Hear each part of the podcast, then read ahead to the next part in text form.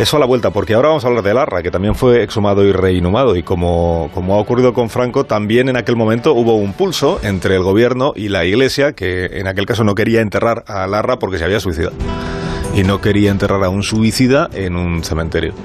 Hoy en Historia de, con Javier Cancho, historia de la primera vez.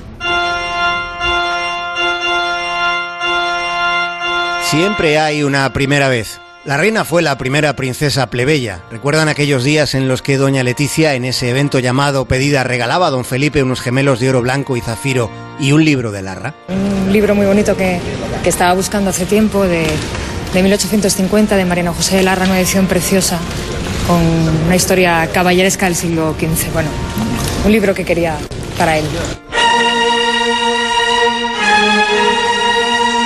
Con Larra también hubo una primera vez. Por primera vez, con el consentimiento de la Iglesia, se dio cristiana sepultura a un suicida. Larra fue periodista, novelista, romántico, profético y suicida. Larra escribía como Goya pintaba, ambos manejaban con soltura el negro. Es posible que Goya fuera un anticipado existencialista, mientras que Larra tenía problemas con su existencia. ¿Qué pasaría si, acabándose la segunda década del siglo XXI, leyésemos algo que fue escrito en España hace 200 años, que fue escrito empleándose una palabra que hoy está casi en desuso?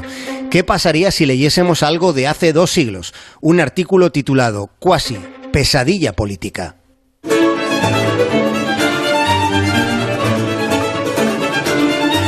En España, primera de las dos naciones de la península, es decir, de la cuasi ínsula, unas cuasi instituciones reconocidas por cuasi toda la nación.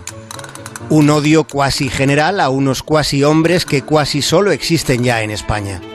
En España, cuasi siempre regida por un cuasi gobierno. Una esperanza cuasi segura de ser cuasi libres algún día. Por desgracia, muchos hombres cuasi ineptos. Una cuasi ilustración repartida por todas partes. El cuasi, en fin canales no acabados, teatro empezado, palacio sin concluir, museo incompleto, hospital fragmentado, todo a medio hacer, cuasi.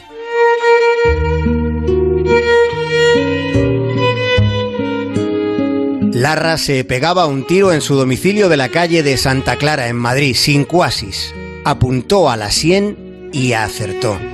Un rato antes acababa de recibir la visita de su amante Dolores Armijo, Dolores era una mujer casada que en aquella visita le devolvía a Larra las cartas de amor que habían intercambiado. Ella le comunicaba que volvía con su marido.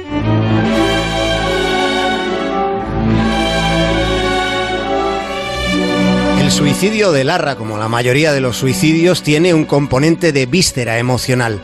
El cadáver con un agujero en la sien, un hilo de sangre y una mueca abominable lo encontró una hija de Larra llamada Adela.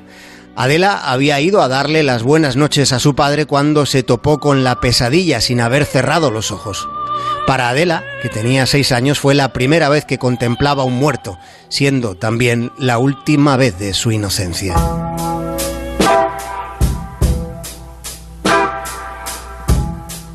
Donde no hay inocencia es en la política, ninguna.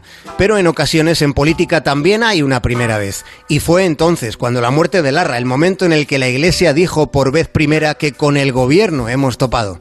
Fueron las presiones del Ejecutivo las que obligaron al sacerdocio a permitir que un suicida fuera enterrado en sagrado en un nicho del cementerio del norte, donde ahora está el Estadio del Vallehermoso, en el distrito de Chamberí.